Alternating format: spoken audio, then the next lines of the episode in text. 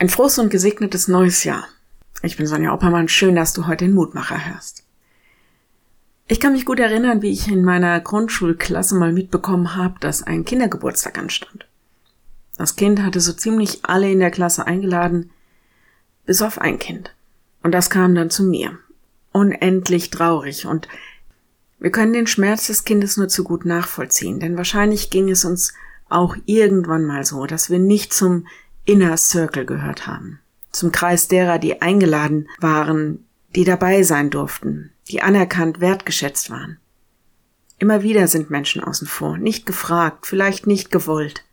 Und da gibt es viele kleine persönliche Verletzungen und es gibt große politische und gesellschaftliche, ja und leider auch gemeindliche Vorkommnisse. Es geht eben nicht nur um Teilhabe, darum, dass jeder die Mittel hat, dazu zu gehören.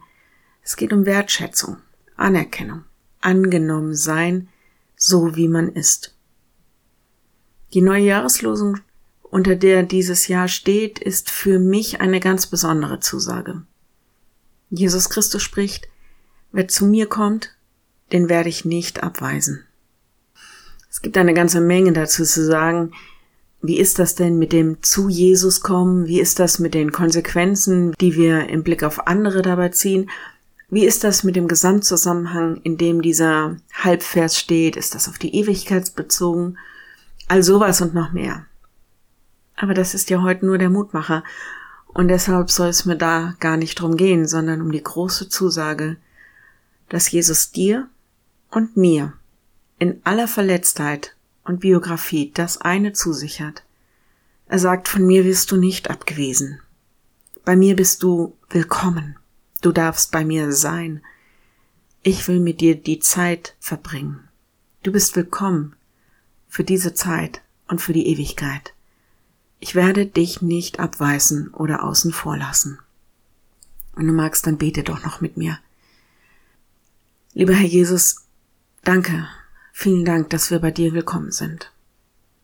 Du kennst all die Momente, wo wir von Menschen oder der Gesellschaft enttäuscht sind und wo wir verletzt worden sind.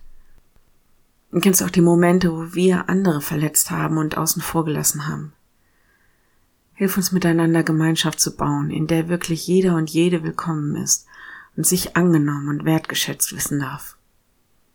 Danke, dass du uns annimmst, so wie wir sind. So segne uns und unseren Lieben dieses neue Jahr und hilf uns, es gut zu leben. Amen. Morgen ein neuer Mutmacher. Bis dahin. Bleib behütet und Gott befohlen.